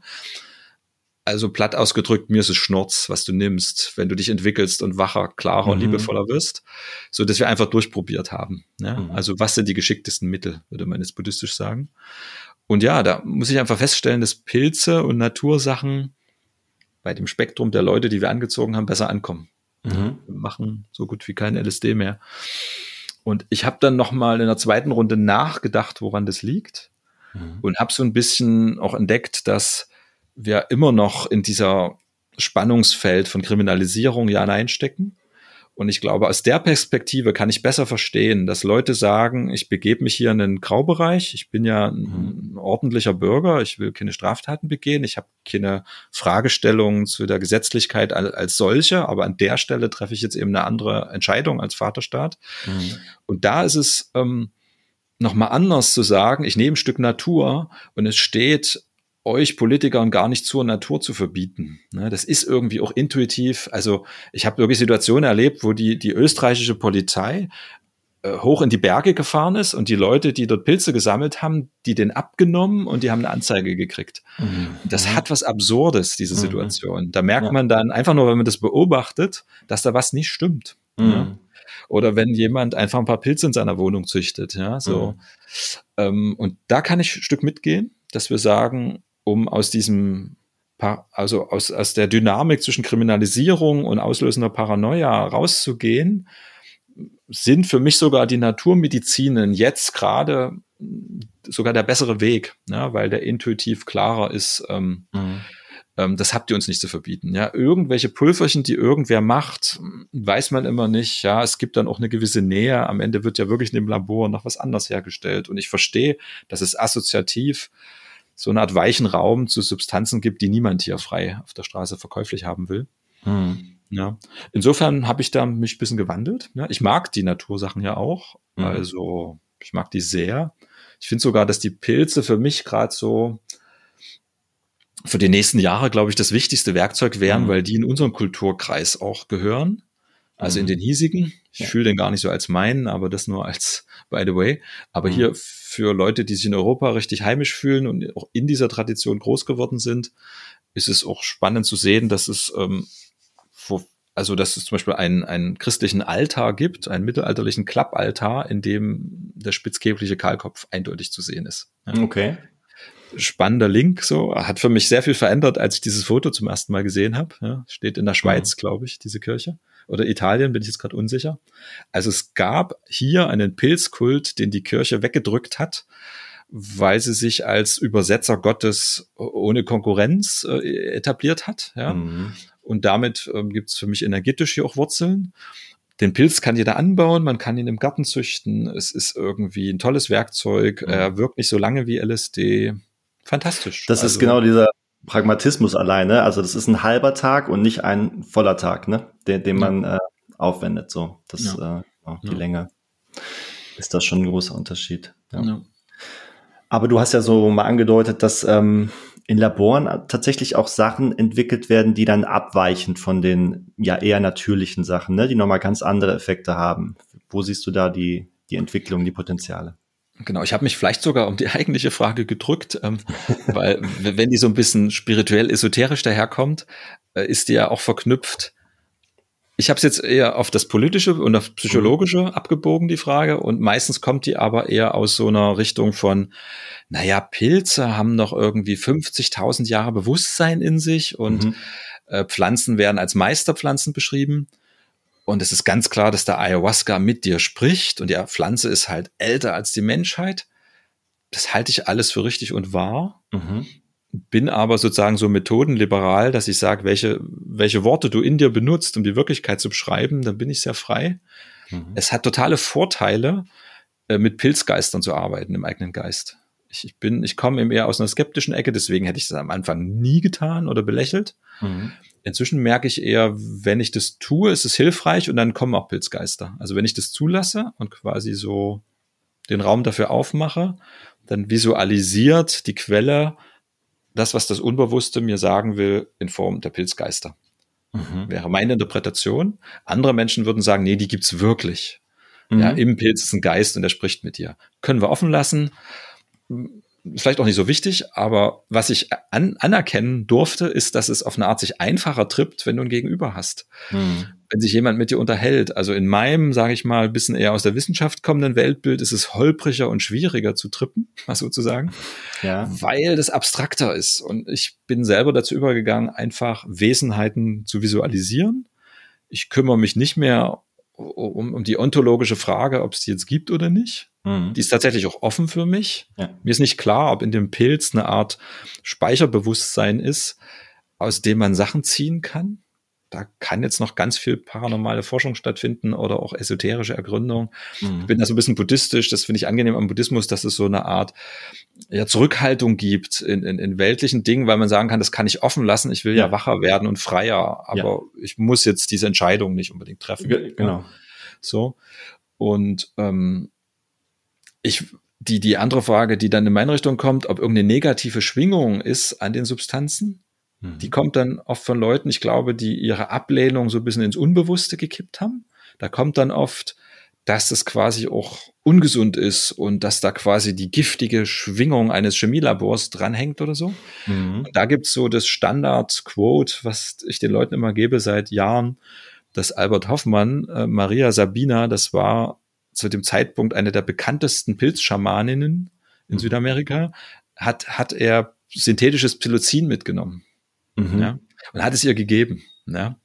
Sie war davon total begeistert und hat gesagt, super, dann kann ich jetzt ja rund ums Jahr heilen und nicht nur, wenn die Pilze wachsen. ja. Das Zitat ist bestätigt, ist belegt, mhm. ja, und es ist ist sozusagen so ein bisschen, ich sag mal, Ende der Diskussion, mhm. ähm, dass mir Leute, die seit einem Jahr mit Psychedelika umgehen, sagen, da ist die Schwingung nicht in Ordnung. Also zumindest mhm. hat mal eine der ranghöchsten Schamanen in Südamerika gesagt, die Schwingung ist super und ich arbeite gerne damit. Ja. Okay. Genau, bringt mich auf den, wir haben schon weit über eine Stunde, Joe. Ich könnte mit dir auch ewig weiterreden, aber wir müssen ja irgendwann den Bogen, den du eben schon so schön gespannt hattest, zumachen. Und das wäre meine letzte Frage, die ich gerne stelle in dem Podcast, ist, also angenehm, die Psychedelika und danach sieht es im Moment aus, hat, macht den Sprung in den Mainstream. Vielleicht ein bisschen, ja, äh, gediegener, erwachsener, vernünftiger, als es das in der Hippie-Zeit getan hat. Wie verändert sich die Gesellschaft dadurch? Was für Potenziale werden dadurch freigegeben? Was, was können wir da erwarten? Ehrlich gesagt befindet sich in meiner Wahrnehmung nach die Gesellschaft sich gerade in so einem sich beschleunigten Krisen- und Transformationsprozess, dass ich sozusagen die Frage ein bisschen umformulieren müsste, mhm, so, um, um, sie für mich irgendwie handy zu machen. Dann wäre die Frage eher in diesem krassen Prozess, der gerade läuft, ja, mhm. Welche Rolle könnten da oder sollten oder werden Psychedelika spielen? Und da kann ich einfach nur sagen, I don't know. Ja, es ist gerade ein so beschleunigter, chaotischer Prozess, mhm. dass ich nur sagen kann, niemand kann hier noch ausrechnen, wohin das ganze Chaos-System läuft. So. Mhm. Ich sehe die Beschleunigung, ich sehe, dass wir in der Corona-Zeit eine kollektive Psychose hatten oder zumindest äh, eine Einigung auf einen offensichtlich irrationalen Wert den ich faszinierend fand, weil ich als Psychonaut und jemand, der Leute begleitet, es total normal finde, dass zehn Leute im Raum sagen, ja, da ist ein grüner Elefant und alle nicken. Ja, ich, ich kenne das Gefühl, ja, und das mhm. hatte ich plötzlich kollektiv. So, mhm. ich dachte, okay, ich gehe auf die Straße und okay, ich habe dasselbe Gefühl. Mhm. Und das sind natürlich Dynamiken, die ich gar nicht schlecht finde. Es macht mir auch nicht Angst, sondern ich merke, dass es wie es hatte also so wirklich was von dem Trip, die letzten ja, drei, genau. drei Jahre, ne? Das habe genau. ich auch so empfunden. Ich, ich, ich nehme das so wahr, als ob man sozusagen subkutan so ein bisschen LSD verabreicht hätte und alles wird wilder, verrückter, man streitet sich mehr, Beziehungen mhm. fliegen auseinander, politisch, also wird alles beschleunigt. Und naja, so kennen wir das ja aus der Psychonautik. Beschleunigung durch Psychedelika ist nicht gut oder schlecht. Mhm. Es macht einfach nur mehr Energie, mehr Dynamik. Und ob das Ganze jetzt in eine Richtung mündet, dass die Außerirdischen, die uns vielleicht zugucken, sagen, ja, wir hatten eh ausgerechnet, dass ihr eine Chance von 1 zu 100 hattet. So. Die meisten Zivilisationen sterben an diesem Punkt der mhm. Evolution. Äh, war lustig, euch zuzusehen. Macht's gut und bye bye. So. Ähm, könnte Hier sein. wird jetzt die Umgehungsstraße gebaut übrigens. genau, könnte sein. Könnte aber auch sein, dass es eine andere Richtung nimmt. Wenn ich es dann eher auf eine persönliche Krise unterbreche, habe ich da mehr Hoffnung, als wenn ich wirklich ins Kollektiv gucke. Mhm. Das im biografischen, in meinem Umfeld auch schwerste Krisen bis hin zu Krebs ganz oft ja doch einen Entwicklungsimpuls angetriggert haben. Mhm. also es ist doch bei mehr Menschen so gewesen, selbst auch bei mir. Ich habe auch ein paar Krisen durchleben dürfen, wo im Außen Sachen wegbrechen und Sachen überhaupt nicht so laufen, wie du denkst. Mhm. Dass auf lange Sicht daraus eine Energie generiert wird, was gelernt wird und es vorwärts geht. Und das mhm. ist so meine Hoffnung gerade, dass ich es eher so sehen will wie die Menschen um mich herum, dass wir gerade fett in eine Krise reinlaufen, die mhm. an Beschleunigung und Dynamik bestimmt noch zunehmen wird. Mhm. Und dass Psychedelika, es ist zeitlich so ein bisschen ungünstig, ja. Ich hätte gerne die Psychedelika noch weiterentwickelt, bevor sich das hier alles so beschleunigt, ja. Mhm. Andererseits ist vielleicht auch ein bisschen göttlicher Plan dahinter. Ich würde sagen, es gibt auf jeden Fall jetzt schon viele Menschen, die auch in höheren Machtpositionen stehen, von denen man so hintenrum erfährt, dass sie schon mal Ayahuasca getrunken haben. Mhm. Ich weiß nicht, ob es die Tochter von Klaus Schwab so das beste Beispiel ist, aber unter anderem auch die. Ja. Aha.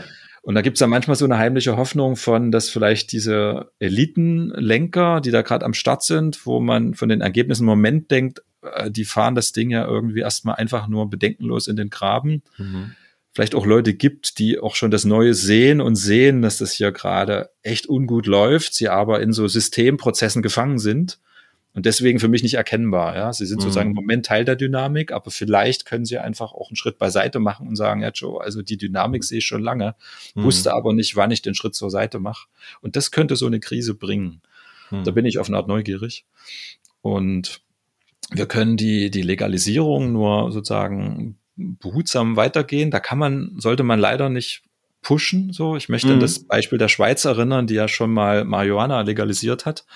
Dann sind alle Europäer in die Schweiz gerammelt. Es gab so Berichte, mir hat mal ein Schweizer erzählt, da war jedes leerstehende Parterre, Wohnung oder Laden war dann ein Hanfladen. Mhm. Er hat gesagt, sein Kind konnte nicht mehr in die Schule gehen, um an drei sozusagen Grasläden vorbeizugehen. Und diese sozusagen überschießende Reaktion der Legalisierung hat es dann wieder zurückgekickt. Mhm. Also ich erzähle das so im Sinne von, man darf das nicht beschleunigen. Ich nicht zu viel zu schnell. Nicht den ja. Wunsch, dass es mhm. jetzt zu schnell geht, weil dann konservative Leute ins Straucheln kommen und nicht ja. mehr mitkommen. Also wir müssen die mhm. Leute abholen, denen das ja. noch Angst macht. So, das läuft gerade ganz gut. Im Moment finde ich den Prozess gut, aber es lässt sich jetzt eben nicht beschleunigen. Ja. Das, das ist auf jeden Fall eine ganz vernünftige Überlegung. Das sehe ich auch so. Aber um nochmal diese Trip-Metapher der letzten drei Jahre aufzugreifen, wir haben ja oft nach dem Trip so ein wunderbares Gefühl, diesen Afterglow, ja, wo man noch so von den Effekten eben, man ist wieder ganz hier angekommen, gesettelt, aber man lebt eben dieses wunderbar, ja, schöne, goldene, erhabene Gefühl und äh, ja, vielleicht können wir als Gesellschaft auch irgendwann dahin. Das würde ich mir auf jeden Fall wünschen. Mhm. Genau. Ähm, Joe, erzähl den Leuten doch, wo man dich erreichen kann, ähm, wo kann man sich über deine Angebote informieren, wo findet man dich im Netz? Genau, man findet meine Arbeit im Netz unter one-taste.eu und auf der, wer vielleicht eher so ein bisschen gesellschaftspolitisch einsteigen will, würde ich empfehlen, die Psychedelic Society Germany mhm. zu googeln. Wahrscheinlich haben wir auch einen Text hier irgendwo, dass man irgendwie den Link hinterlegen kann. Genau, ich werde das in die Show Notes packen, genau. Genau, es sozusagen, ich habe jahrelang Kongresse organisiert, weil ich davon motiviert war zu sagen, wir müssen ernsthafte Leute auf dem Podium kriegen, die klug und irgendwie ohne ich sage jetzt mal Quatsch zu reden, über Psychedelika reden. Das müssen mhm. wir ins Netz stellen, filmen und das war so meine Startmotivation. Mhm. Inzwischen gibt es richtig große professionelle Kongresse, die also alles super, ja. Das Kongressthema habe ich so ein bisschen losgelassen mhm. und habe dann aber gesagt, okay, dann führen wir die psychedelische Bewegung noch ein bisschen die Breite und habe angeregt, mit anderen Leuten in verschiedenen Städten sogenannte psychedelische Salons zu gründen. Also erstmal ein Format, mhm. wo man sich trifft, unterhält und austauscht. Gibt unheimlichen Bedarf nach Kontakt und Austausch, weil mhm. es halt jetzt immer mehr Leute machen. Und es gibt jetzt also in vielen deutschen Städten Psychedelic Societies und wer einfach nur Anschluss sucht, sagt, ich möchte mich mal mit Psychonauten unterhalten, gibt es ganz viele Leute, ich, mich erreichen ganz viele E-Mails, so ich kann viel auch gar nicht beantworten. Mhm. Lebe in so und so und kennst du nicht jemand hier in meiner Gegend, so ne? Mhm. Das wären dann die Leute, wo ich sage, geht mal auf die Webseite, vernetzt euch lokal, trefft euch, unterhaltet euch. Es ist total wichtig, finde ich, bei dem Thema nicht nur im Netz zu lesen, sondern sich mit realen Leuten zu treffen, ähm, Freundschaften neue zu knüpfen und sich da auszutauschen. Mhm. Ja. Und das werde ich auch weiterhin unterstützen, zumindest in Berlin und Dresden. Ja. Und selber, was ich vielleicht auch noch mal ans Ende setzen will, wer so ein bisschen das Buddhistische gehört hat, das ist jetzt für mich immer noch eins der Sachen, auf die ich mich freue. Wer also einen Tipp hat für mich, wer da offen ist in der buddhistischen Welt, manchmal kriege ich dann so Hinweise, mhm. so ein bisschen von hinten, so übrigens der und der, sprich den mal an. Ja. ja. Oder wer selber eine Achtsamkeitspraxis hat und ein Format sucht, äh, was ich demnächst auch bauen werde, wo die Zielgruppe Leute sind, die schon meditiert haben. Ne? Also eine mhm. gewisse Praxis vorausgesetzt wird und ich mein spezielles Format stricken will für diese Leute, der darf mich auch gerne kontaktieren. Freue ich mich besonders drüber. Cool. Ja. Mhm. Das klingt mega spannend.